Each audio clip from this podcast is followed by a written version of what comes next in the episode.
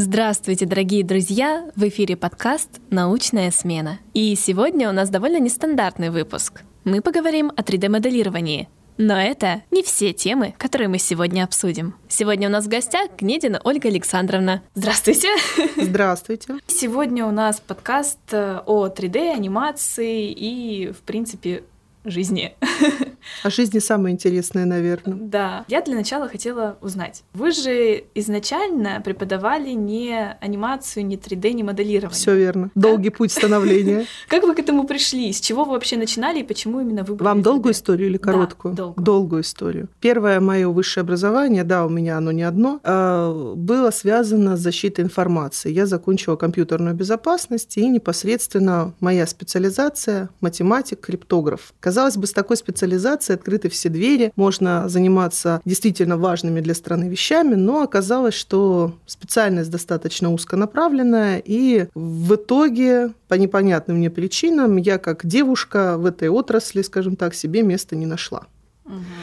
И долгие пути становления привели меня к тому, что я начала заниматься программированием. Именно я стала программистом, ушла от защиты информации и на, скажем так, стезе программиста проработала почти 10 лет. И у меня было хобби – ну, вот именно, знаете, как бывает у девушек, которые вышивают, там рисуют. Вот да, у меня вяжут. было хобби. Мне очень безумно нравился Photoshop, мне очень нравился иллюстратор. Мне нравилось вот в них создавать какие-то красивые картины, какие-то непонятные там а, интересные какие-то скетчи. И в итоге даже мемы. Мемы mm-hmm. были действительно большим развлечением. И в какой-то из моментов своей жизни я случайно познакомилась с компьютерной графикой. И познакомилась я изначально с точки зрения программиста, то есть нативного программирования. Я э, начала заниматься OpenGL если mm-hmm. вот, может, слышали. Это Нет, очень, очень старая, на данный момент назовем это платформа, программа, да, которая, ну, ActiveX, OpenGL, то есть, э, и это та среда, которая создавала не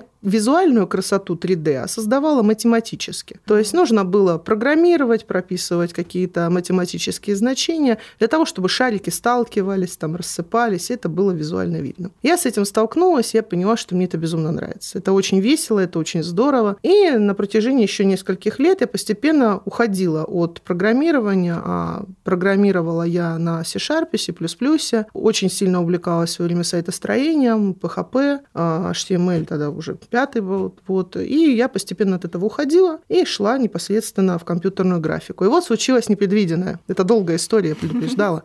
Отлично. Случилось непредвиденное. Я познакомилась э, с молодым человеком э, в Москве на выставке IT э, соответственно, среды, который занимался на тот момент ZBrush. Это такая программа, которая занимается цифровым скульптингом. И показал мне свои работы. Сказать, что он меня впечатлил, не сказать ничего. Я была в таком шоке. Думаю, господи, человек создает такое, такую красоту. Но э, для ваших слушателей, возможно, стоит уточнить, что цифровой скульптинг – это то, что мы с вами зачастую видим в хороших, качественных, дорогих, э, а не бюджетных, а именно дорогих э, голливудских фильмах. То есть Марвел, Марвел. В ZBrush создаются такие персонажи, как Халк, как э, Человек-паук, допустим, Годзилла, если знакомо вам, Кинг-Конг, туда же.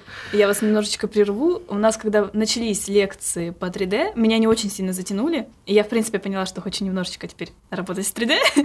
Это, это всех, знаете, цепляет, но в 90% случаев цепляет. Очень интересно, потому что, когда начали разбираться и смотреть примеры работ, э, что можно сделать в 3D, у меня просто мир перевернулся. Хотя я понимала, что реклама снимается, это все 3D-модельки, там фильмы. это когда... уже следствие, да, моего рассказа, да. Но когда ты уже вот смотришь, и тебе говорят, что вот это был квадрат и кружок, а из этого сделали вот э, там бургер, мы ну всегда да, рассматривали, да, обязательно. И там лед какой-нибудь, вот эти вот холодок. Я смотрю на это и просто вау, вот такой эффект, потому что я смотрю и понимаю, вот это все вручную нарисовали, ну, в 3D, то есть это не настоящий предмет. Это так меня поразило тогда, хотя как бы, ну, все должны понимать, что это уже давно так и есть, но мозг переворачивается просто, весь мир. Конечно, и в итоге э, мой мир тоже перевернулся, и я увидела эти чудесные работы и поняла, боже, я хочу это сделать сама. Первые попытки, естественно, провалились. Я потерпела неудачу. Я поняла, что я путем наития, тыкания кнопочек, а я не разберу ничего вообще. Мне нужен помощник, мне нужны какие-то курсы, мне нужно что-то еще. Это как я человек, который в принципе любит учиться. Да, есть такие люди ненормальные. Это видно, меня. потому что вы и да, то, и то. Да, и я люблю учиться, я люблю получать новую информацию и, знаете, такой информационный кайфажор вот есть такой же организм, не знаю, можно ли его употреблять, но информационный кайфажор. То есть человек, который получает удовольствие, получая информацию. Я люблю учиться. И непосредственно я начала учиться. То есть я продолжала работать программистом и, соответственно, училась. И мои первые курсы, моя самая первая школа, скажем так, 3D, это была Санкт-Петербургская школа телевидения. Я записалась на курсы, и открыла для себя невероятный мир художественного 3D-моделирования. Как сейчас помню, мои первые курсы это были интерьеры в 3D Max. То есть, ну, как ни странно, меня впечатлило это, наверное, даже не меньше, а может даже больше, чем ZBrush на тот момент и цифровой скульптинг. То есть, с чего-то надо было начинать. Mm-hmm. Вот. А в Ростове на тот момент никаких курсов по ZBrush не было. Нужно было ехать в Москву, тогда еще дистанционка не была, скажем так, развита, то есть онлайн-курсов практически не было. Надо было ходить ножками. И здесь в Ростове есть филиал филиал этой школы, он до сих пор существует, я знаю. Вот, и я поняла, что это мое. И в итоге я, как человек, который работал программистом, работала я в банке Петрокоммерц, я работала в ООО «Криптостандарт», я работала здесь преподавателем, подрабатывала, то есть как преподавателя по защите информации и по программированию. Я постепенно себя полностью переквалифицировала. А заняло это у меня где-то года три наверное. Mm-hmm. То есть в целом я себя переквалифицировала, я ушла, я ушла, скажем так, на свободный рынок, то есть я фрилансер и э, осталась преподавать потому что мне очень нравится общаться со студентами, и зачастую сами же студенты дают мне много полезной информации. То есть они что-то мне все время новое, но приносят. То есть я даю им знания, и студенты дают мне знания. Я безумно обожаю этот процесс, поэтому преподавать мне очень нравится. А студенты ДГТУ, они безумно общительные, они супер активные, они все сразу, все хотим. Пожалуйста, давайте курсы, книги, там, ну, учиться, экскурсии и так вот далее. именно от вас, ну, от вашей вот такой энергии, заряженности, потому что вам нравится свой предмет, да. который вы вы видите. Очень нравится. И мы это тоже видим, мы это чувствуем. То есть я как ваш студент, я да. это прекрасно чувствую, осознаю. И вот э, я Спасибо вам большое. Глаза, Мне тоже очень нравится, когда вы, когда вы с большой прихожу, а вы уже сидите раньше и работаете, уже вижу, как вы моделируете. Я понимаю, что студентам это важно, это тоже интересно. И у меня, значит, получается донести эту информацию. Я вижу, как студенты приходят раньше на занятия для того, чтобы помоделировать побольше. Не помню уже, на чем остановились. В общем, за три года, да, за три года я дошла до уровня того, что я уже не хочу программировать. Я ушла со всех своих э, работ, скажем так, и ушла на рынок, то есть на фриланс, и осталась преподавать, и сейчас я занимаюсь тем, что нарабатываю себе портфолио. Да, я до сих пор нарабатываю себе портфолио, потому что по-хорошему 3D нужно было заниматься лет с 13, там, с 15, для того, чтобы достичь того уровня, которого я хочу достигнуть. То есть у меня сейчас не хватает того профессионального портфолио, чтобы заявить себя, допустим, на какой-то международный конкурс. То есть mm-hmm. мне не хватает еще этих знаний, не хватает еще этого опыта. А с учетом, что я работаю не в одной программе, а в нескольких сразу, и я, так как я на рынке беру заказы, скажем так, разные, под разные программы, это еще усложняет процесс обучения, потому что я не по вертикали иду, да, обучающий, а вширь. Да. То есть у меня широкий спектр знаний в разных программах, но ни в одной из этих программ нет того скажем так, узкого профессионального уровня, в котором я могу сказать, да, я специалист вот именно хорошего, высокого класса. Поэтому я еще нарабатываю портфолио, еще учусь, и учиться мне не лень. Так что я считаю, что еще молодая, красивая, и еще у меня все впереди. Это да, вы правы. Вот. Поэтому э, от программирования пришлось уйти. И когда я преподавала программирование на кафедре Повтиаса, я поняла, что, в принципе, это идет в разрез с моим новым направлением моей специализации. Я хочу заниматься именно дизайном, медиадизайном, 3D, 3D-анимацией, 2D-анимацией. Mm-hmm. То есть меня интересует весь этот медийный мир, и в итоге я сменила, соответственно, и кафедры. Это очень смело, потому что я, хоть и младше, у меня как бы я учусь как раз-таки. Мне сложно сейчас сменить э, сферу, я боюсь, что у меня там не получится. То есть я такая вообще планировала звуком заниматься, а теперь меня так зацепило 3D, что я хочу туда делать упор, но а вдруг у меня не получится? И я смотрю на вас, а вы полностью изменили свою специальность, свое направление. У меня второе даже высшее образование никакого да. отношения к 3D не имеет, я вам по секрету скажу. Вообще. И в аспирантуре, когда я училась, это тоже не имело никакого отношения к 3D. Я, когда училась в аспирантуре, моя первая аспирантура, это была тематика математическое стохастическое распределение данных стратосферных явлений. Что? Я попробую вам перевести. Я занималась тем, что рассчитывала математически обдувку двигателя для дирижабля для перевозки грузов. Для дирижаблей. Для дирижаблей, да. Для перевозки угу. грузов. И я занималась тематикой стратосферных явлений. Я изучала такие понятия, как шторм, смерч, торнадо, что такое, соответственно, полевая буря и так далее. И мои знания в этой сфере достаточно были широки, потому что я занималась работой в рамках аспирантуры. И э, в итоге моя работа ни к чему, по сути, не привела. И пришлось, соответственно, тематику, ну, скажем так, оставить и перейти в другое русло. И уже вторая тематика, которой я переходила, скажем, в своих научных исследований, это были IQ-тесты. Угу. Тесты на IQ.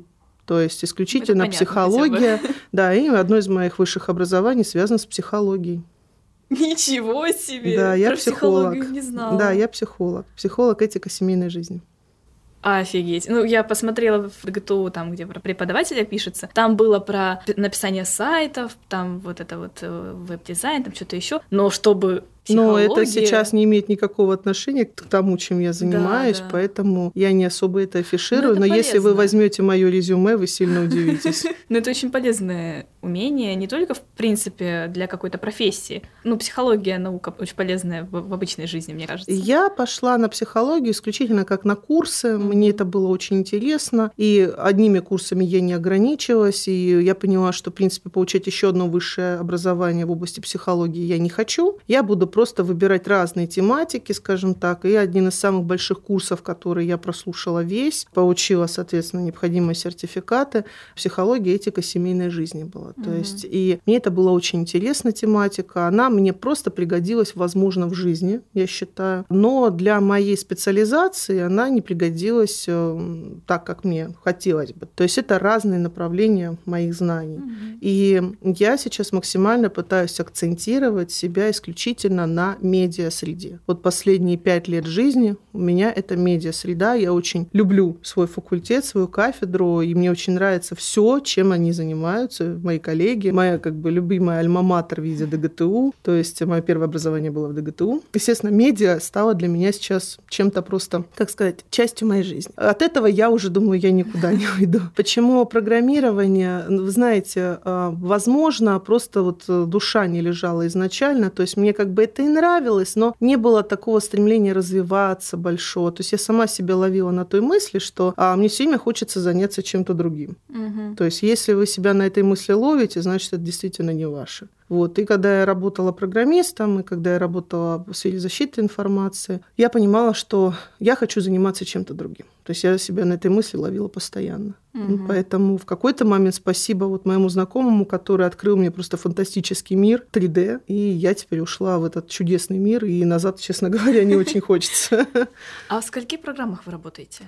Давайте посчитаем ну вместе. Ну, вот, Я Maya. знаю 3D Max, э, Maya, Blender, Cinema 4D, ZBrush, Sculptris. Sculptris, правда, уже не существует, это теперь ZBrush Core Mini. Если брать 3D, наверное, это все, больше никого. А если брать другие программы, я знаю Photoshop, Illustrator, Corel, Lightroom. Раньше был Muse еще знала, теперь знаю Animate, After Effects, Toon Boom. Это те программы, в которых я, в принципе, могу преподавать. 19 программ. Да? Да. Я уже, наверное, говорила, да? да? Какой кошмар. Давайте двадцатую сейчас я вспомню что-нибудь. Но это именно в сфере, соответственно, а фигму знаю. А. Вот. Фигма не программа, но, ну, сайт, но да, да но это бра, бра, браузерная такая красота для создания красоты. Ну, давайте вот фигму назовем. Фигму я занималась фигмой долгое время и преподавала ее. Это с точки зрения медиадизайна. У меня есть свой собственный разработанный авторский курс психология цвета и психология композиции. Угу. То есть и, а, ну, для, скажем так, мобильных приложений и для веб-приложений. И этот авторский курс, я с ним езжу по конференциям до сих пор. То есть э, ну, какой-то момент был разработан. Сейчас по-хорошему бы обновить надо. Вот я вас слушаю и поражаюсь просто. 20 программ, в которых вы можете преподавать, не просто вы их да, знаете. Да, я могу преподавать, да. Вот, это очень серьезно. Просто, чтобы понимали э, наши слушатели, которые вообще не сталкивались с 3D там, или еще чем-то, то открываешь допустим, одну программу по 3D, и там 100-500 вкладок просто, которые ты можешь открыть, они что-то изменят, что-то сделают, и в них разобраться я не представляю как. Я пытаюсь, но я еще ну, английский не знаю. Мне вообще Да, сложно. я скажу вам честно, мои первые попытки путем наития потерпели крах. Я сломала программу я... 3D Max, я понимаю. Я, когда сунулась, скажем так, когда я зашла в этот прекрасный мир, я поняла, что без помощи, без курсов, без э, путеводителя я не сделаю ничего со всеми своими знаниями знания программиста, математика. То есть программа оказалась для меня черной дырой. Я без курсов я не сделала бы ничего. Поэтому для своих студентов я стараюсь выкладываться по максимуму, чтобы они хотя бы понимали уровень сложности и понимали, как вы выражаетесь, куда надо нажать, да, вот эту кнопочку. Да. Сам по себе а, мир именно 3D-моделирования, он сильно различается. Есть несколько видов, соответственно, моделирования. Мы занимаемся художественным с вами, то есть мы создаем красивые вещи для фильмов, для рекламы, для гейм-индустрии. То есть. А есть совершенно другое моделирование. То есть есть математическое, архитектурное, допустим, моделирование, промышленное моделирование. И в каждой из этих, соответственно, программ, э, которые, э, скажем так, занимаются этим моделированием, да, есть нечто схожее между собой. То есть если вы сейчас, вот, зная художественное моделирование, пойдете, допустим, промышленное моделирование, есть программа, которая сейчас тоже так поучилась, тронула, 21 будет, да? Fusion. Fusion 360. Мой коллега преподает эту программу на кафедре. И мне было просто интересно посмотреть ее составляющую. Я не умею в ней работать, но я сейчас не разбираюсь. И это промышленное моделирование. И, как ни странно, мои знания программы и, как вы говорите, английского языка, mm-hmm. да, то есть помогает мне разбираться сейчас в этой программе. Это как э, с продуктами компании Adobe. Если вы в фотошопе разбираетесь, с другими вы так или иначе нативно, да, интуитивно справитесь. Ну, да. Точно так же и здесь. Если вы взяли несколько производителей, такие как, допустим, Autodesk, это да, 3D Max, Maya, тут же Fusion. Взяли, например, Pixelogic, это вот ZBrush, там вот Sculptris, который сейчас уже не существует, да, но ZBrush Core Mini теперь вместо него. Эти компании, так или иначе, а, они ведут одну линейку своих программ, и научившись в одной, вы так или иначе справляетесь с другой. То есть надо просто по производителям. Угу. Вот. Поэтому я знаю вот именно производителей, которыми работаю, и уже в дальнейшем в их линейке я могу, в принципе, разобраться самостоятельно. Ну, конечно, не без YouTube, безусловно. Здесь Он очень много... спасает очень сильно. Да, Google, YouTube очень сильно спасает, но в целом, чтобы дойти до того уровня, который есть у меня сейчас, я прошла, сейчас вам скажу, пять платных курсов. Угу. То есть платных пять курсов в разных школах, в разных, а, скажем так, учреждениях. Э, ну, большая часть была онлайн, слава богу, не надо было никуда ездить. Ну, потому что сами курсы еще дорогие, еще куда-то да, ездить. Да, ну, сами курсы действительно дорогие, и я считаю, что мне в свое время повезло, потому что где-то со скидкой, где-то, угу. скажем так, а уже так как одни курсы я уже прошла там как постоянный клиент со скидкой другой, то есть, в принципе, мне это тоже стоило определенных финансовых затрат, но я ни о чем не жалею. Угу. То есть это мне помогло понять себя, и уйти в 3D. И я же говорю, сейчас хочется нарабатывать портфолио. То есть мне его, я считаю, фактически нет.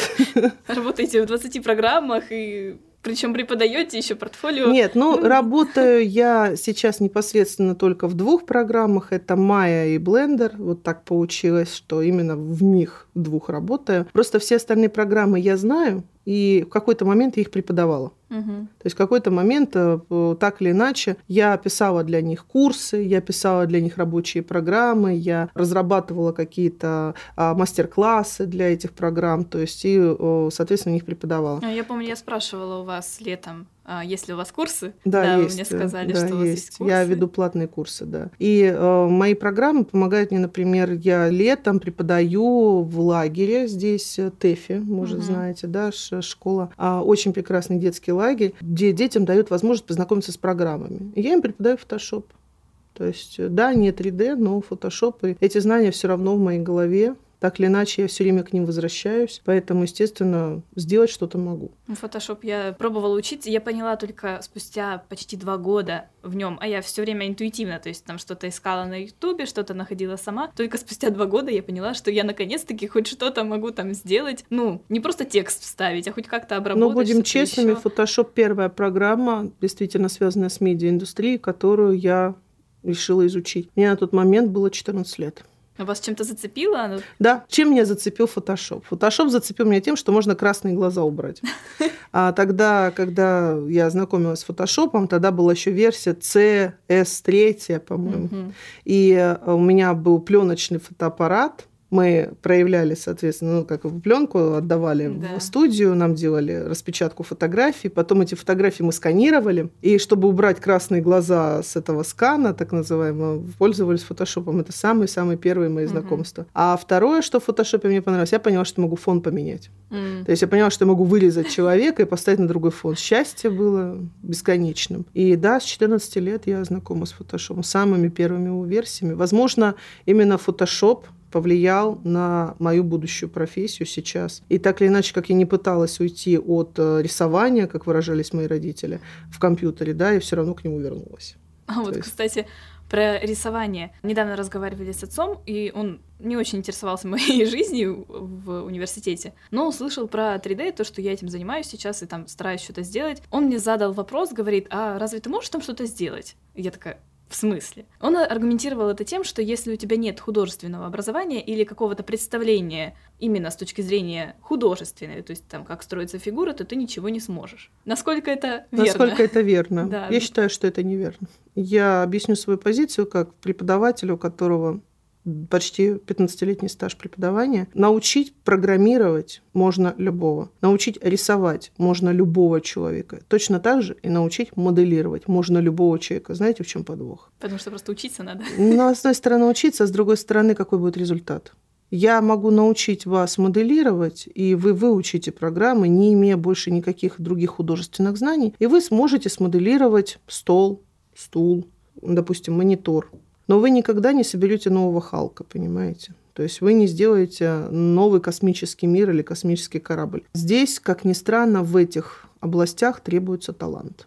Угу. Это не просто механические работы, это творческая работа, как и программирование, как и, соответственно, рисование, скажем так, художественное образование, да, и 3D, и скульптинг. Здесь везде требуется талант. Научить можно любого.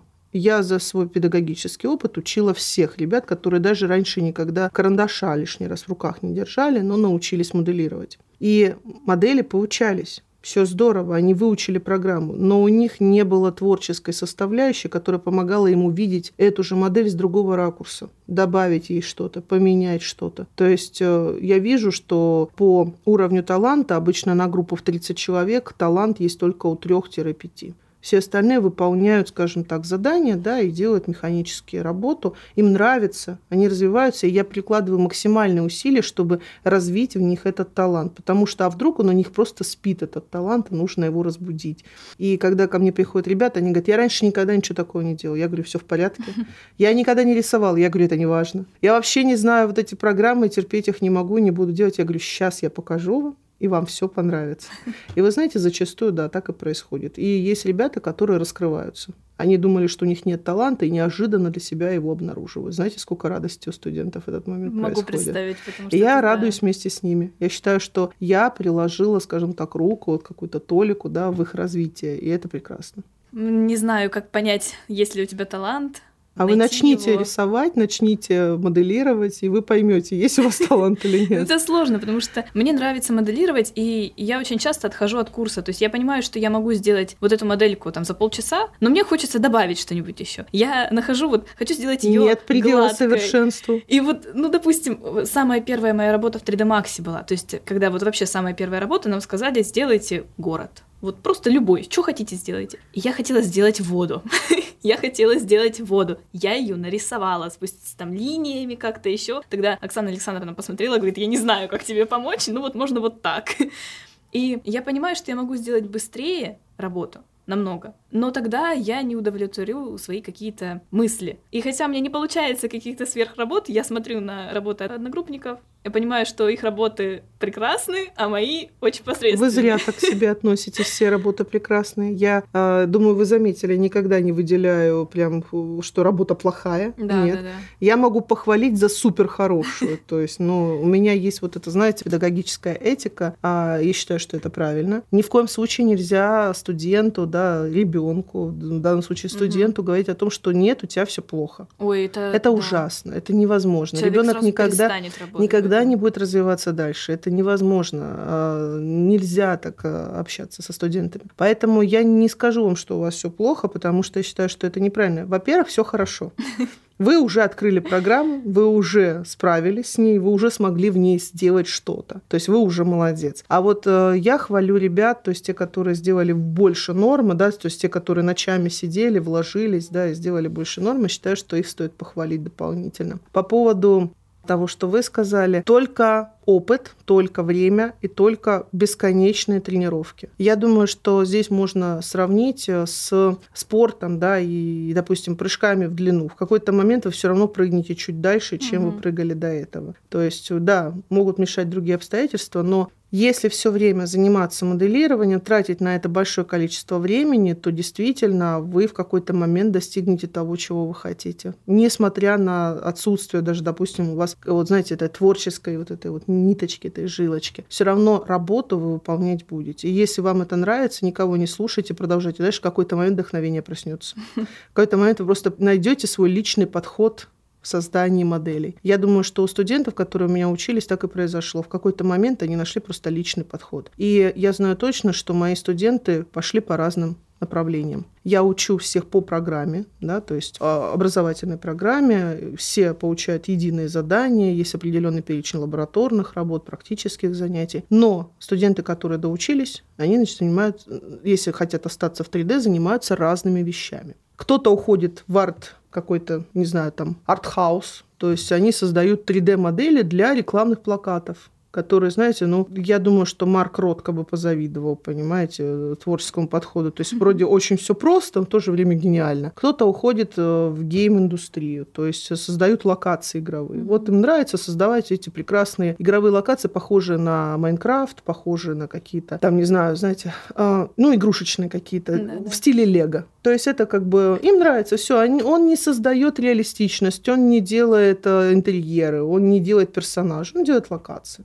это его. Кто-то ушел именно в персонажку. То есть кто-то действительно начал делать пропсов, э, заниматься персонажами, и это прям действительно у него получается. Он ничем больше другим заниматься не будет. Я, как педагог, вынуждена заниматься разными, соответственно, направлениями. Это меня и образовывает дальше, соответственно, то есть нарабатывает и мне опыт, помогает не забыть свои навыки и э, в целом как бы преподавать именно в разных направлениях, разных программах мне тоже нравится. А вас... Но если вы мне спросите дальше, да. что конкретно делаю я, кто я, я, вот вы не поверите, то, с чего я начинала. Я исключительно архивист. То есть угу. я архитектурная визуализация, мне безумно нравятся интерьеры. Я ничего не могу с собой поделать, я интерьерщик, даже не экстерьерщик, а именно интерьерщик. Угу.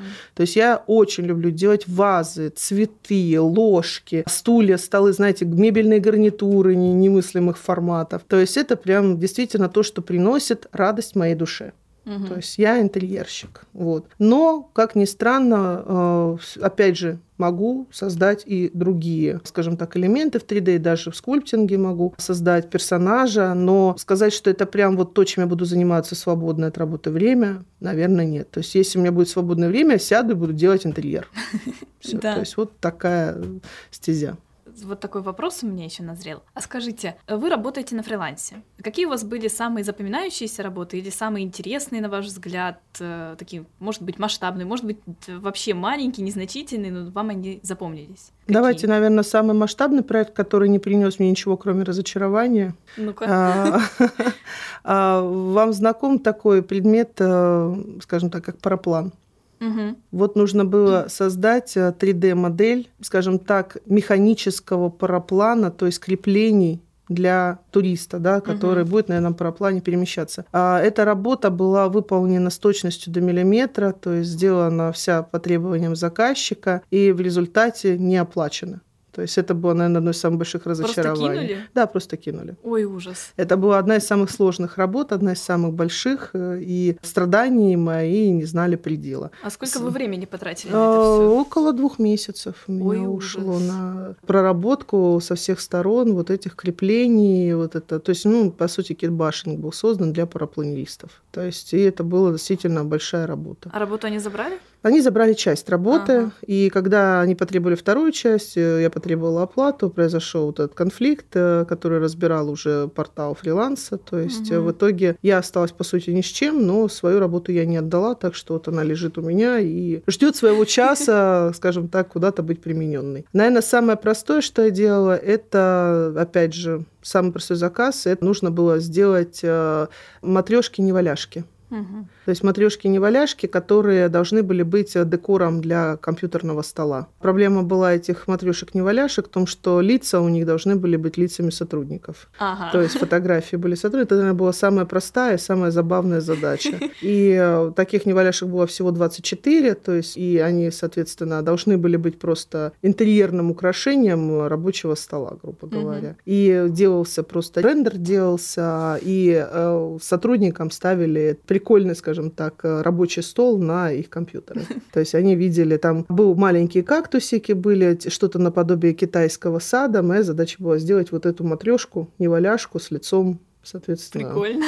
Да, я считаю, что это одна из самых забавных угу. работ, которая у меня была. Интересно. Все остальное в рамках вполне себе комфортных. То есть зачастую, конечно, интерьеры, экстерьеры это большая часть. Какие-то предметы интерьера, экстерьера. То есть вы не поверите, но самый частый заказ, который ко мне обращаются, это э, столы и стулья. То есть, видимо, поэтому к ним такое, э, скажем так, а любовь к ним так и развилась. Мебельные гарнитуры – одна из самых ну, популярных заказов. На втором месте, наверное, популярный заказ – это настольная лампа. Угу. Вот к настольным лампам, к люстрам, к светильникам очень большой интерес сейчас у работодателя. То есть, и это очень много заказов в этой области. Интересно. Это именно для магазинов? Или... Да, для магазинов, светильников. Сейчас же у нас все уходит в онлайн-магазины, в заказы. И очень часто требуется действительно 3D-модель светильника, чтобы пользователь открыл интернет-магазин, и посмотрел, поменял в нем лампочку, mm-hmm. увидел, как она светить будет. Вы же поймите, правильно, бывает холодный, теплый ну, да, свет, да. количество ватт в этой лампочке, есть энергосберегающие, есть накаливание. Да, я знакома с, с этой средой в силу того, что очень много заказов идет по лампам, по люстрам. И, да. соответственно, когда меняется э, требование да, к лампочке, то есть, э, я думаю, вы знаете, 3D Max позволяет создавать определенные mm-hmm. критерии свечения благодаря короне и другим визуализаторам. И все это хорошо хорошо, красиво выглядит. То есть просто картинка подменяется для пользователя, а он думает, что он как бы поменял лампочку в этой люстре, и он в интернете, прокручивая 3D-модель, видит, как она будет светить холодным или теплым, или э, энергосберегающим светом. Поэтому мне кажется, что так как сейчас все уходит в интернет-магазины, то в дальнейшем, конечно, эта стезя будет еще больше развиваться. Буквально последний, скажем так, последняя работа, с которой столкнулась, это была 3D-одежда. Mm. Вот, кстати, я сейчас в последнее время сталкиваюсь с тем, что там в Инстаграме выскакивает, что хотите 3D-курсы по одежде. И видела, что проводили уже как показ мод, именно с 3D-одеждой. Вот э, как вы считаете, сейчас будет уходить упор на то, что одежда будет 3D-шная? Я думаю, что 3D-одежда, безусловно, будет. К сожалению, сейчас условия, в которых мы с вами проживаем, пандемия, угу. всем печально известная, она вынуждает нас с вами уходить на онлайн-рынок. И производители одежды, обуви, аксессуаров просто вынуждены уходить на онлайн-рынок. И все ресурсы, которые у них есть, они стараются сейчас перевести для создания интернет-магазина с виртуальной платформой. Буквально, же говорю, недавно ко мне вот попал заказ в виде создания виртуальной одежды. Это авторские майки были с авторскими рисунками. И необходимо было сделать, соответственно, 3D-манекен, на котором будет эта майка с разными этими узорами, чтобы покупатель мог видеть, что изображение, допустим, медведя на этой майке, где оно на груди, да, то есть насколько оно высоко, низко будет при разном, скажем так, объеме грудной клетки. Угу. То есть вот это требование было. И я считаю, считаю, что это правильно, и это интересно. И э, человек, который подумал о том, чтобы перевести свой магазин авторской одежды в онлайн-формат, он выживет в условиях данной пандемии и вот то, что происходит в мире. На самом деле, Это такой толчок, мне кажется, очень сильно будет развиваться эта индустрия, именно и 3D, и одежды вместе, потому что столько можно придумать всего, что можно каждого человека параметры примерные построить. А, безусловно, да. за этим будущее. Я думаю, что еще чуть-чуть, и мы с вами все-таки перейдем в виртуальную реальность, потому что шлемы виртуальной реальности становятся все доступнее,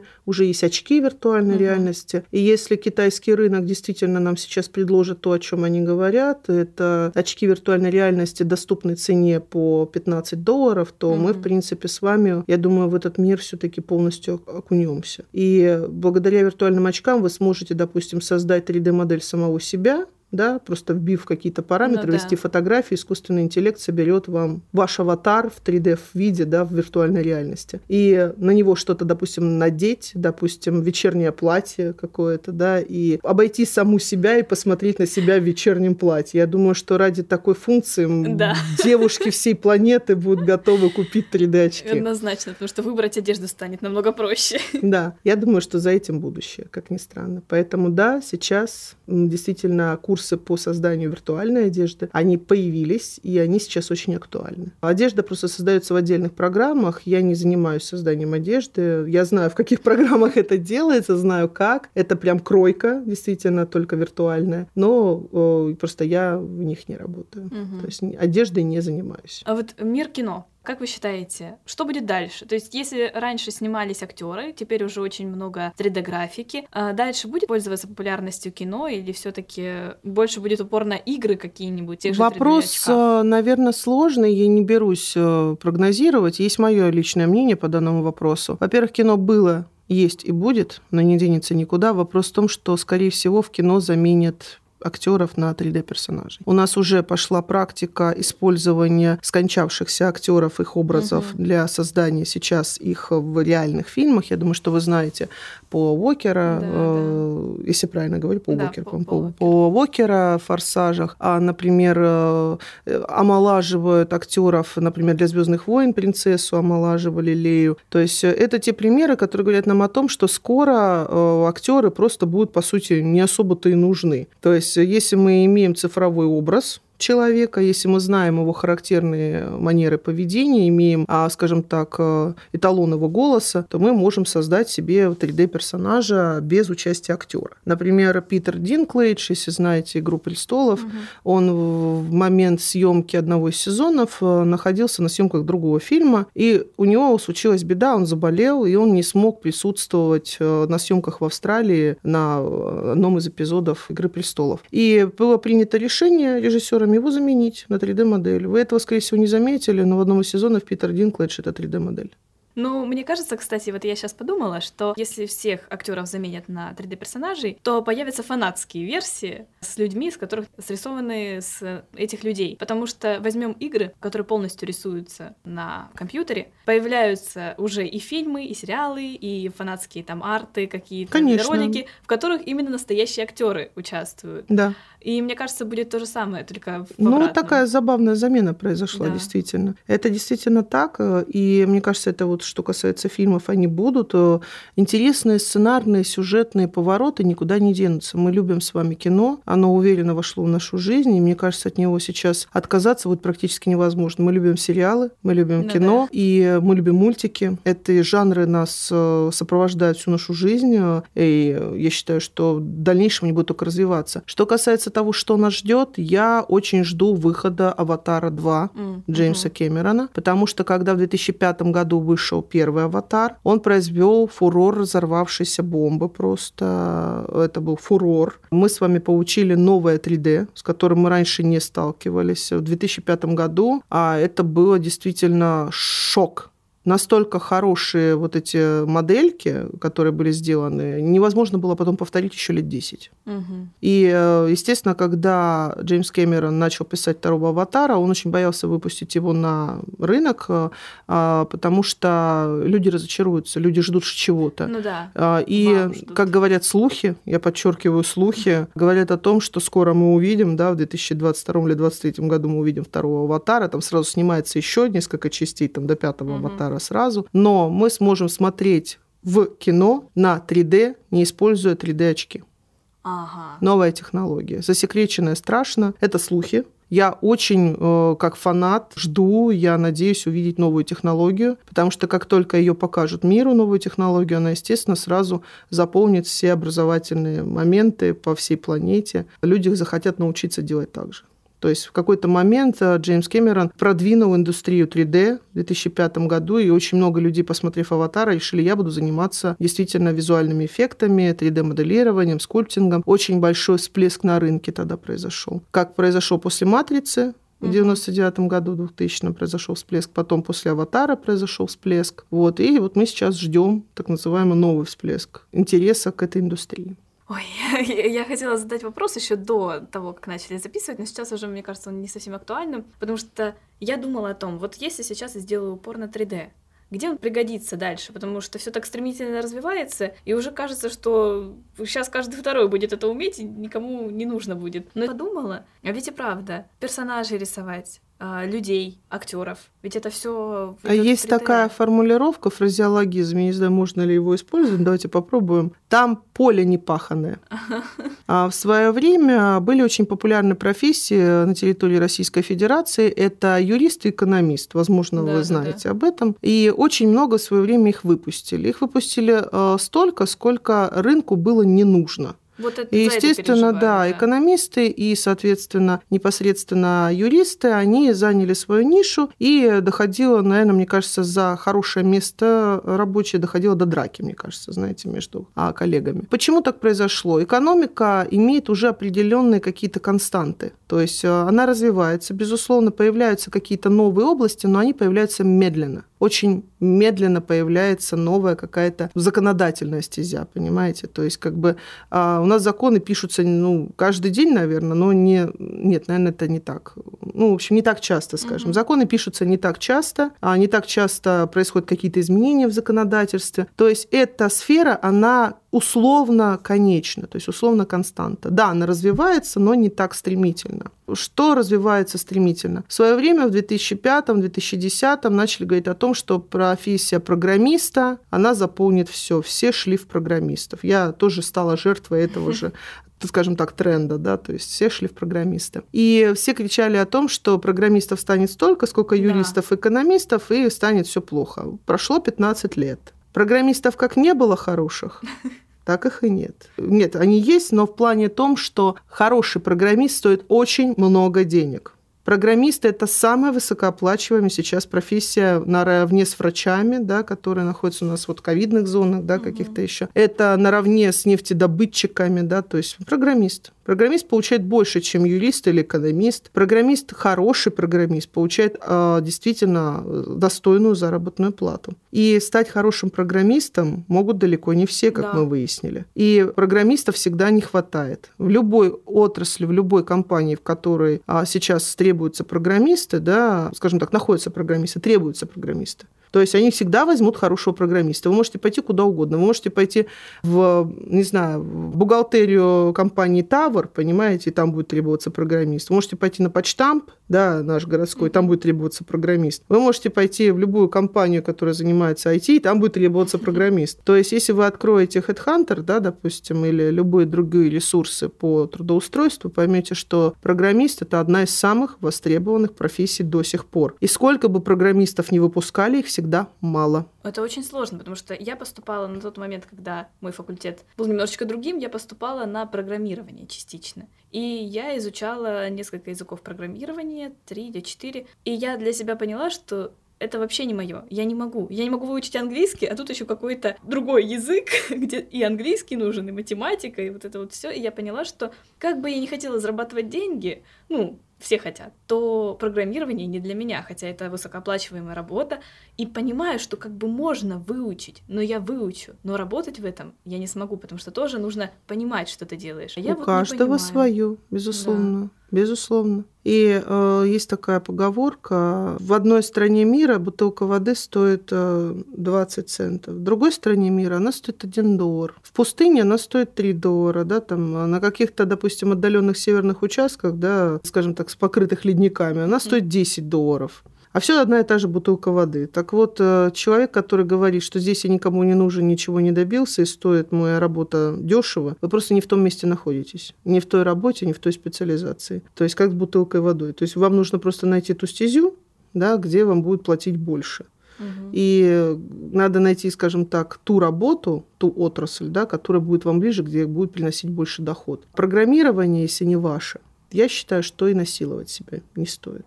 Вторая по востребованности работа сейчас э, после программиста это 3D. И а он идет сейчас на развитие. Угу. Посмотрите мир вокруг нас. Посмотрите все, что происходит сейчас с гейм-индустрией, с рекламой, с кино. Посмотрите на любые плакаты, которые вы видите на улице, любые баннеры. Посмотрите на печатную какую-то полиграфическую продукцию в виде канцелярии. Везде использовано 3D. Все, что мы с вами видим, сначала создается 3D-модель, потом создается, соответственно, объект. 3D-моделирование очень помогло облегчить работу ювелирам, врачам, скажем так, архитекторам.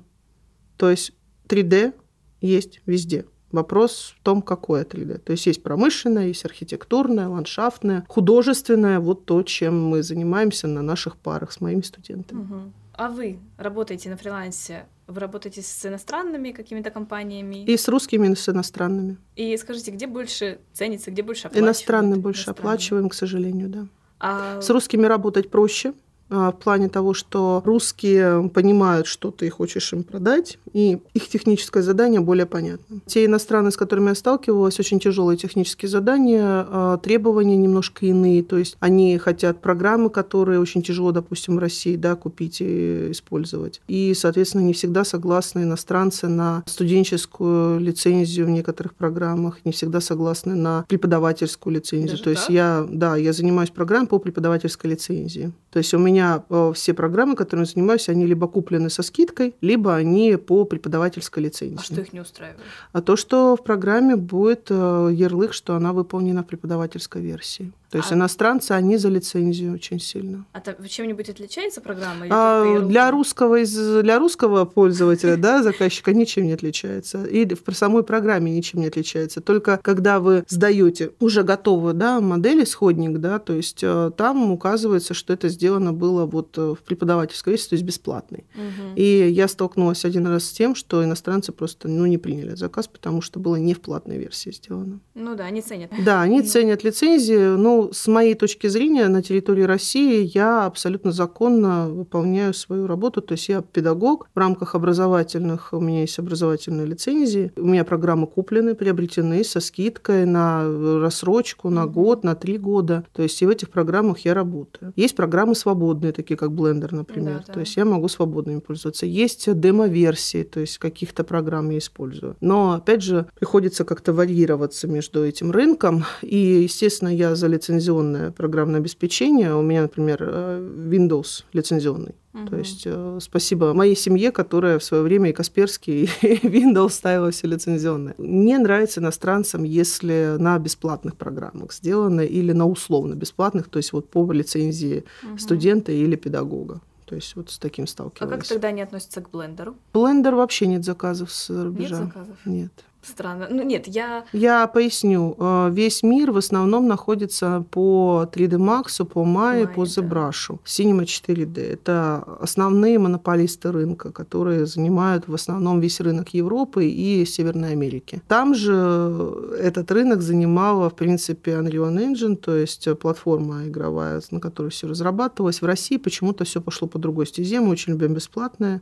Да. Поэтому у нас появился Blender, у нас появился Unity, и мы как бы вот с этим и работали. Но выходите на зарубежный рынок, там требуются другие программы, и, наверное, это был одним из э, нюансов, которые заставили меня изучать другие программы. Mm-hmm. То есть а платить за программы, платить за курсы, то есть изучать эти программы и платные курсы по ним ну, проходить. Программы стоят довольно много. Да, довольно много, и я, в принципе, ни о чем не жалею, потому что работать в них, в принципе, одно удовольствие, тем более, что у меня для работы требуется всего три программы. Ну, вы купили там по преподавательской лицензии, там со скидками. А если именно как просят иностранные заказчики, то есть полностью оплачивать без всяких скидок. Это Нет, а, они не говорят о скидках, им не нравится ну, преподавательская, лицензия, она бесплатная. Да. Их не устраивает А-а-а. преподавательская бесплатная лицензия. Понятно. Их устраивает только купленная программа, даже если она со скидкой, но купленная. Угу. то есть приобретенное. А смысл тогда учить блендер? Если он ценится только Я думаю, что он сейчас набирает обороты. Он очень сильно набирает обороты. Если вы зайдете на порталы ArtStation, например, или Behance, вы увидите, что он набирает обороты. То есть он какой-то момент, он сильно выстрелит и займет свою нишу. Он сейчас уже на данном этапе является достаточно серьезным конкурентом для Autodesk. Я как-то наткнулась на видео сравнения Maya и Blender, и там сравнивали не именно, ну, как работает, то есть интерфейс или еще что-то, а в плане того, что вот Blender уже используется в некоторых мультипликациях, там, да. каких-то мультиках даже, которые уже выходят э, не в просто на Ютубе, да, да, в широкий прокат. Да, это правда. Blender набирает обороты. Это же свободная open source uh-huh. платформа и ну, программа, и он набирает обороты. Поймите правильно, Blender три года назад не так сильно бы меня заинтересовал, как сейчас. Uh-huh. То есть он каждый год, он себя совершенствует. И, например, Blender 2017 года, он даже интерфейсом другой. С ним практически невозможно справиться. То есть я изучала Blender уже последних версий, и когда я столкнулась случайно с Blender 16-17 года, я поняла, что я с интерфейсом разобраться не могу. То есть вот настолько он себя развивает и модифицируется. Ну, мне Blender интерфейс сейчас не нравится. Мне нравится Maya тем, что я открываю, я вижу, вот сюда нажми, будет это. И можно сразу настройки какие-то открыть, вот это все. А блендер я открываю, и ну и что? Ну, возвращаясь к нашему с вами разговору с самого начала, каждый выбирает для себя свой путь и свою программу. Я в какой-то момент сделала выбор в пользу 3D Max и интерьеров. Вот. Так получилось. 3D Max. Он очень сильно лагает, бывает. Уже сколько лет этой программе. Давайте не много. будем о плохом в эфире. Но Майя делает это гораздо ну, эффективнее. Ну, ну да. Есть ли аналоги, которые набирают популярность. Ну вот как Blender набирает популярность. И Вам бесплатные Maya. или платные? Без разницы. Ну, которые вот просто становятся более популярные, востребованные и наравне с 3D Нет, Max. популярных, наверное, не будет, и востребованных тоже, но то, что конкуренты есть на рынке, это безусловно. Есть очень много программ, даже браузер, например, Clara.io, это браузерная программа, аналог, условный аналог Mai. Угу. Очень условный. Но так или иначе он есть. И э, программ платных и бесплатных, их огромное количество, их сотни. И они все так или иначе работают э, под вот этого монополиста в виде автодеска. То есть э, почему Макс Май? Потому что ну, большинство студий, с которыми мы сотрудничали раньше, да, и которые сейчас выпускают так или иначе хорошие фильмы, мультфильмы в широкий прокат, они используют программы именно вот этого монополиста автодеска, то есть Маю, Макс, Motion Builder и так далее. И мы Почему это изучаем? Потому что в рамках образовательного процесса мы можем получить с вами студенческую и преподавательскую да. лицензию, а, соответственно, на основе которых мы можем с вами обучаться и создавать какие-то, скажем так, модели для конкурсов. Да? То есть, если вы создадите модель студенческой лицензии, допустим, Майи, вы можете полностью использовать ее на международном конкурсе. Угу. То есть это все легально и лицензионно То есть подтверждено. тоже ценятся. Конечно, mm-hmm. но вы учитесь, то есть вы не можете yeah. работать. То есть mm-hmm. считается, что студенческая лицензия заканчивается, когда вы закончили обучение, вы должны mm-hmm. приобрести. Но если вы, соответственно, были студентом и учились, то приобретаете вы уже с 30% скидкой. Как приятно. Да, то есть э, Autodesk в этом плане идет навстречу своим ученикам. Угу. То есть вы проучились студенческой версии, потом покупаете, соответственно, полную. И в полной версии для вас чуть больше, чуть шире спектр возможностей. Угу. И он уже чуть, как вы выражаетесь, меньше лагает.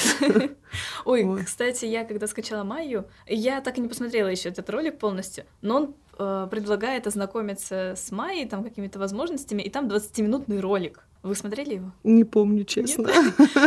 Может быть, и смотрела. Мне очень нравится ролик э, в компании Pixelogic The Brush, который берет нарезки своих фильмов, где они использовали свою технологию. Этот ролик э, длится минут семь и он мне очень нравится. А вот Маю, наверное, не видела. Ну, просто не знаю, это было или нет, но вот там полгода назад, когда скачала, увидела этот ролик, ну там все на английском.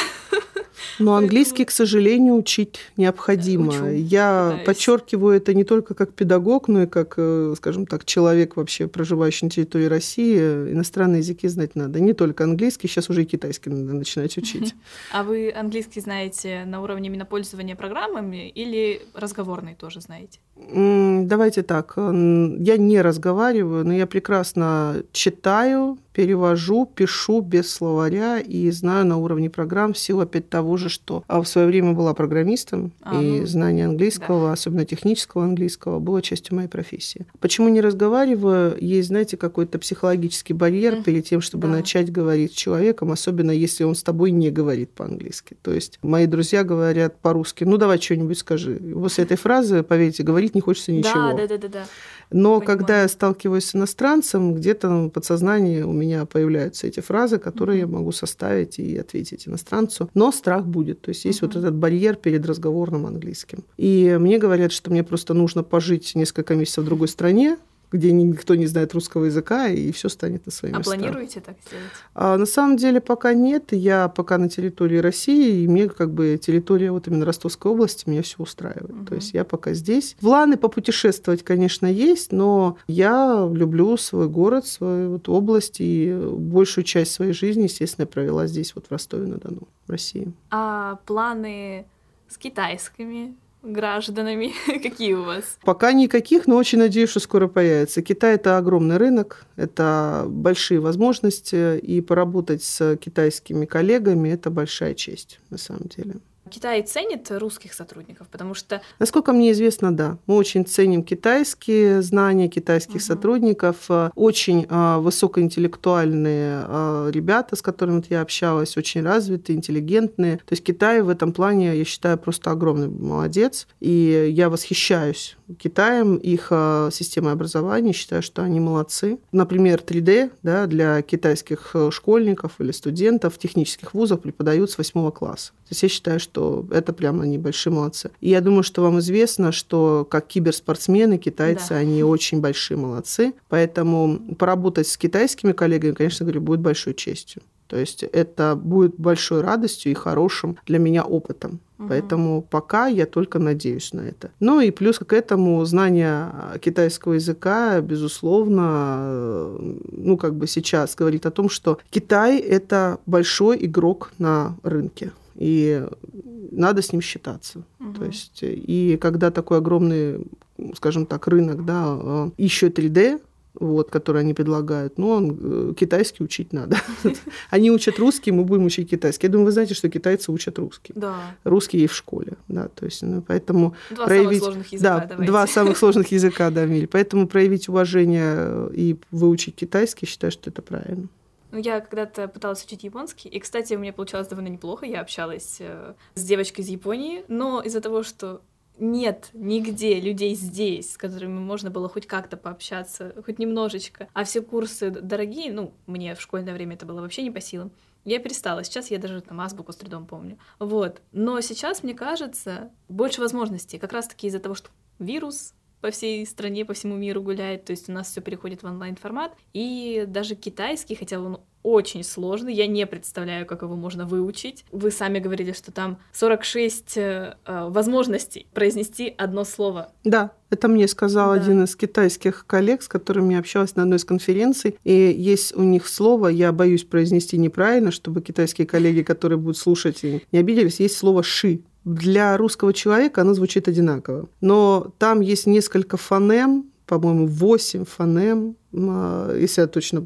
Если я ошибаюсь, коллеги, меня простите. 8 фонем произношения этого слова «ши», которое означает и льва, и пещеру, и э, колодец, и что-то там еще. Там огромное количество значений. Если в русском языке он сложен тем, что у нас суффиксы, у нас уменьшительно-ласкательные, и у нас есть фразы, которые мы можем заменить только одной интонацией. Да. Например, есть формулировка «почепушили отсюда», и все поймут, что надо уходить с этого места, причем быстро. Фразу «почепушили» нет такого в русском русском языке, но все поймут, русские люди, о чем идет речь. Чепушиться – эта фраза появилась буквально недавно как жаргонизм, который означает действовать быстро.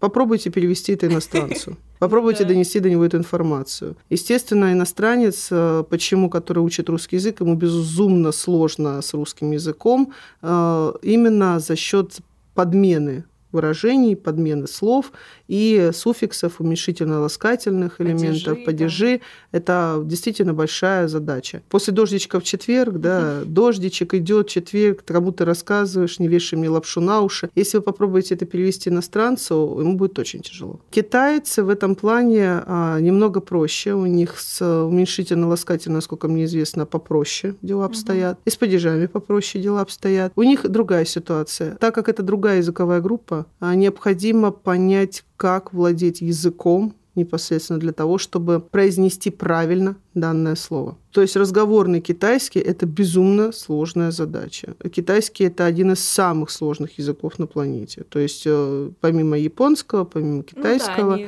да, есть еще язык маори. То есть да, это очень да. сложные языки, безумно сложные. И русский находится с ними вместе в одной вот э, упряжке, скажем так, ну, самых сложных Хорошо, языков на планете.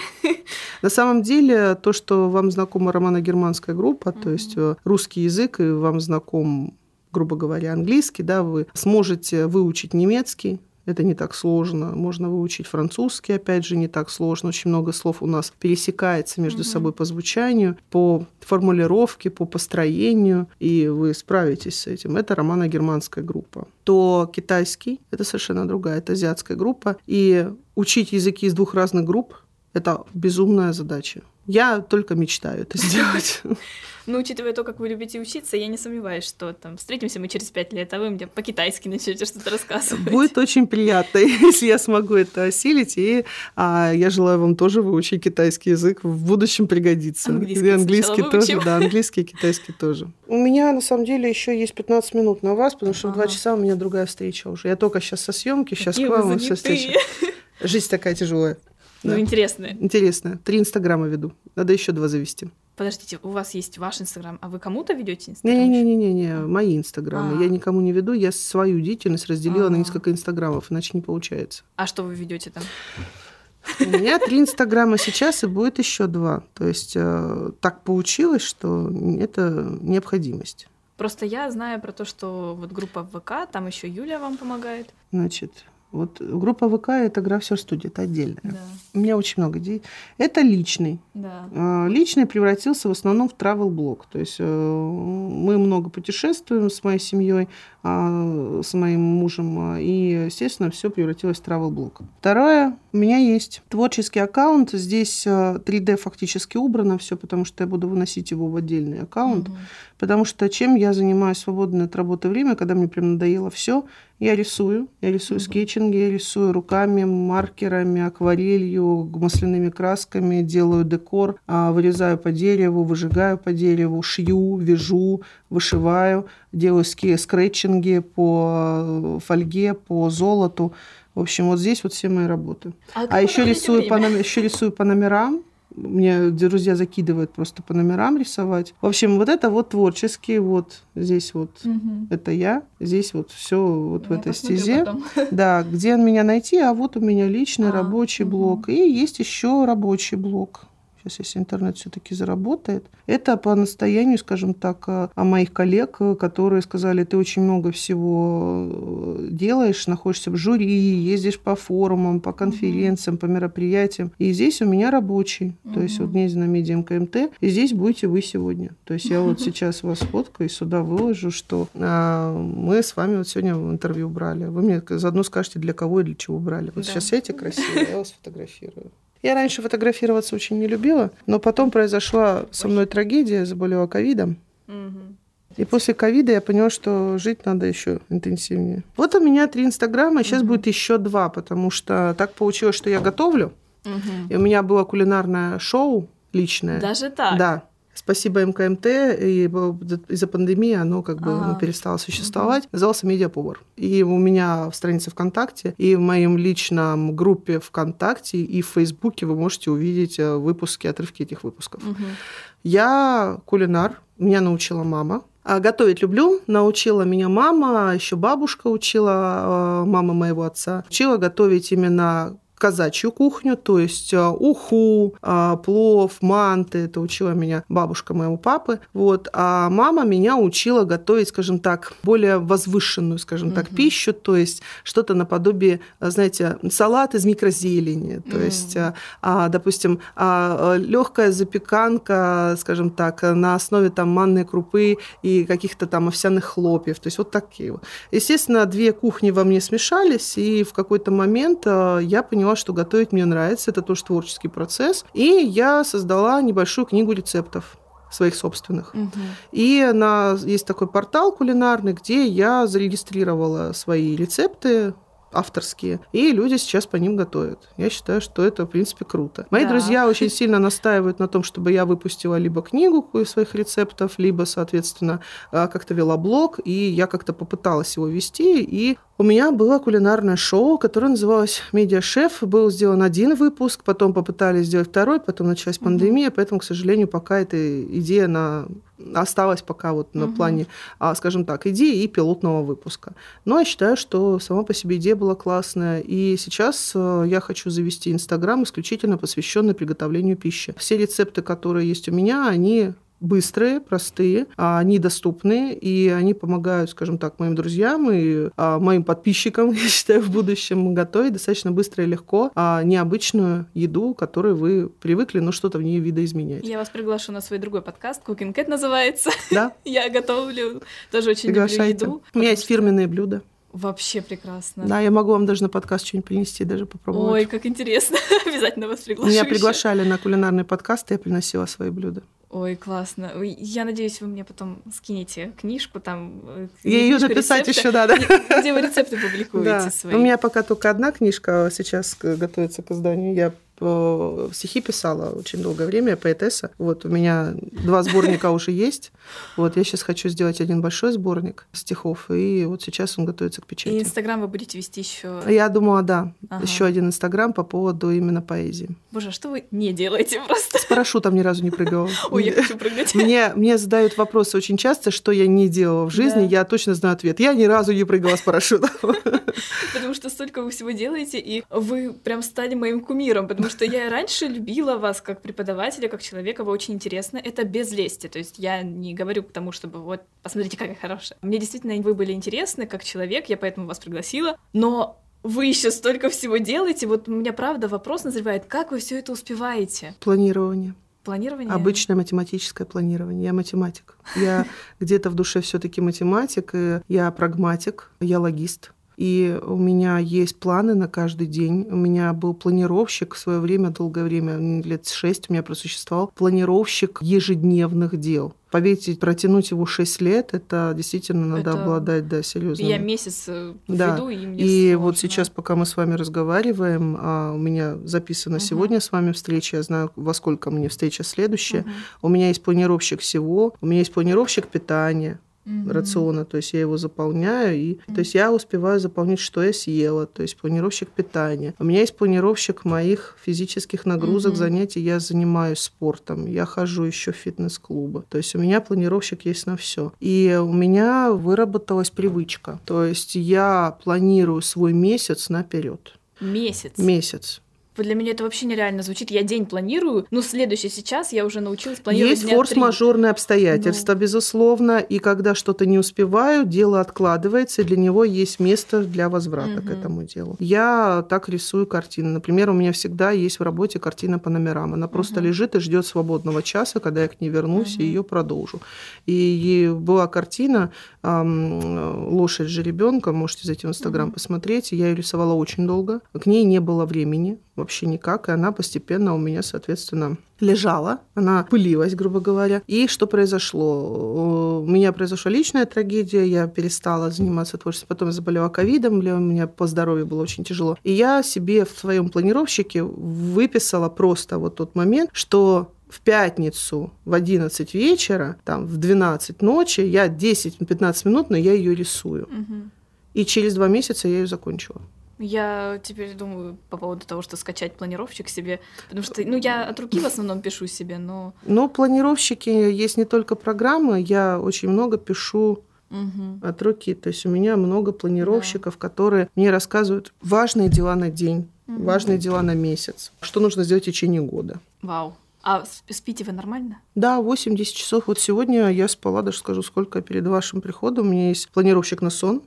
Даже так? Да, вот сегодня я спала 8 часов 18 минут. Нифига до вашего себе. прихода. Вчера я спала 7 часов. То есть в среднем вот 6, 7, 8 часов на сон у меня всегда есть. Вы столько всего делаете, еще и спите нормально. Да, у меня планировщик на сон есть. Да. Я все, я поражена. Мне теперь нужно восстановиться в мозгах своих. У вас планировщик на сон, вы спите нормально, и вы делаете столько, сколько я не представляю, сколько мне нужно будет времени потратить. Но... Не волнуйтесь, все мои друзья с трудом себе это представляют. Не, на самом деле это шутка сейчас была. Мы, у меня очень много друзей, подруг. Я многих, э, скажем так, спровоцировала вести планировщик. И ребята, которые друзья, которые подруги, которые со мной какое-то время проводили вместе, они заряжаются энергией планирования. Угу. И планирование наше все, я вам честно скажу. Не будет планировки, день проходит, как мы называем с моим молодым человеком, с мужем моим гражданским, мы называем этот день день тюленя. Угу. Да, телефончике да, посидеть. Да. И в планировщике у меня всегда есть день тюленя. Всегда есть выходной день один, два дня. Если в этом есть необходимость, будет три дня. Это день тюленя, когда я не делаю ничего. Я просто лежу, я листаю, как вы выразились, телефончик, я смотрю сериальчик, я думаю там заказать еды, там просто, чтобы ничего не готовить, а может куда-то сходить, может просто поспать. Я могу просто завернуться в плед и днем спать. Угу. То есть э, день тюленя, он необходим. Организм должен перезагрузиться для того, чтобы двигаться дальше. Потому что я очень много знаю людей, которые себя нагрузили работой и очень сильно себя Выгорают. самобичеванием занимаются. Да. Я ленивый, я ничего не сделал, я вот опять весь день провел а, в бездействии. И это убивает. Это я вам как психолог говорю. Я вот сегодня с вами поговорила как с психологом, потому что я только хотела к нему записаться, не вышло. Смотрите, во-первых, себя нельзя ни в коем случае угнетать за то, что вы ленитесь, упаси Боже. Это, это подарок, это подарок вам. Вы должны относиться к дню тюленя как подарок. Вы его заслужили. Что бы вы ни делали до этого, вы день этот заслужили. И э, день тюленя должен быть праздником для вас. Вот если вы в своем мозгу повернете, что день тюленя это праздник, то вы будете к нему стремиться. И нужно будет переделать большое количество дел, чтобы дойти до дня тюленя. Mm-hmm. То есть вот вы решили, что, допустим, в субботу и воскресенье у вас два дня тюленя. В субботу вы просыпаетесь, вы ничего не делаете. Вы заказали себе еду, вечером вы с подругой идете куда-то в клуб, там, да, допустим, э, с молодым человеком там гуляете. Вы всю ночь не спите, спите да, вы там утром встретили рассвет, легли, когда вам хотелось. В воскресенье вы проснулись, поехали еще куда-то, там кино, которое, может быть, вы давно хотели посмотреть, а может, вообще непонятный с, э, спектакль, на который вас случайно затянули. Но вы не делали ничего, чтобы заставляло вас работать, учиться. Угу. То есть просто отдых. Или наоборот, проснулись такой, все, все воскресенье сплю, вообще не подходить. И проснулись в 5 вечера. В 5 угу. вечера в воскресенье вы проснулись. И если себя не грызть за это, а сказать, что это был подарок вашей иммунной системе, вашей нервной системе, вашему организму, то в понедельник, когда вам нужно будет очнуться от вашего дня тюленя, вы так вот вскакиваете и такой, сегодня много дел, и вы будете их делать. И вы, как благодарность за отдых, организм будет вас поддерживать. У вас не будет чувства лени, не будет вот этого «я устал», «я не могу», «я не могу проснуться». Угу. И вы можете проснуться всегда. Один из секретов моего планировки – то, что я могу просыпаться без будильника в любое время, когда мне хочется. То есть я приблизительно понимаю, сколько мне нужно проспать, угу. чтобы чувствовать себя комфортно. Я просыпаюсь. Все, я, соответственно, встаю и побежала. Но дни тюленя а, в какой-то момент я осознала, я жила в планировке без дня тюленя. Я чуть с ума не сошла. В какой-то момент я понимаю, что у меня есть выходной, но выходной нужно провести как? Знаете, как девочки проводят? Да, да, да. Прибраться там еще. То есть я в свой выходной готовила, убирала, там бегала за продуктами. Угу. Вы думаете, отдохнула? Нет, Нет конечно. конечно да.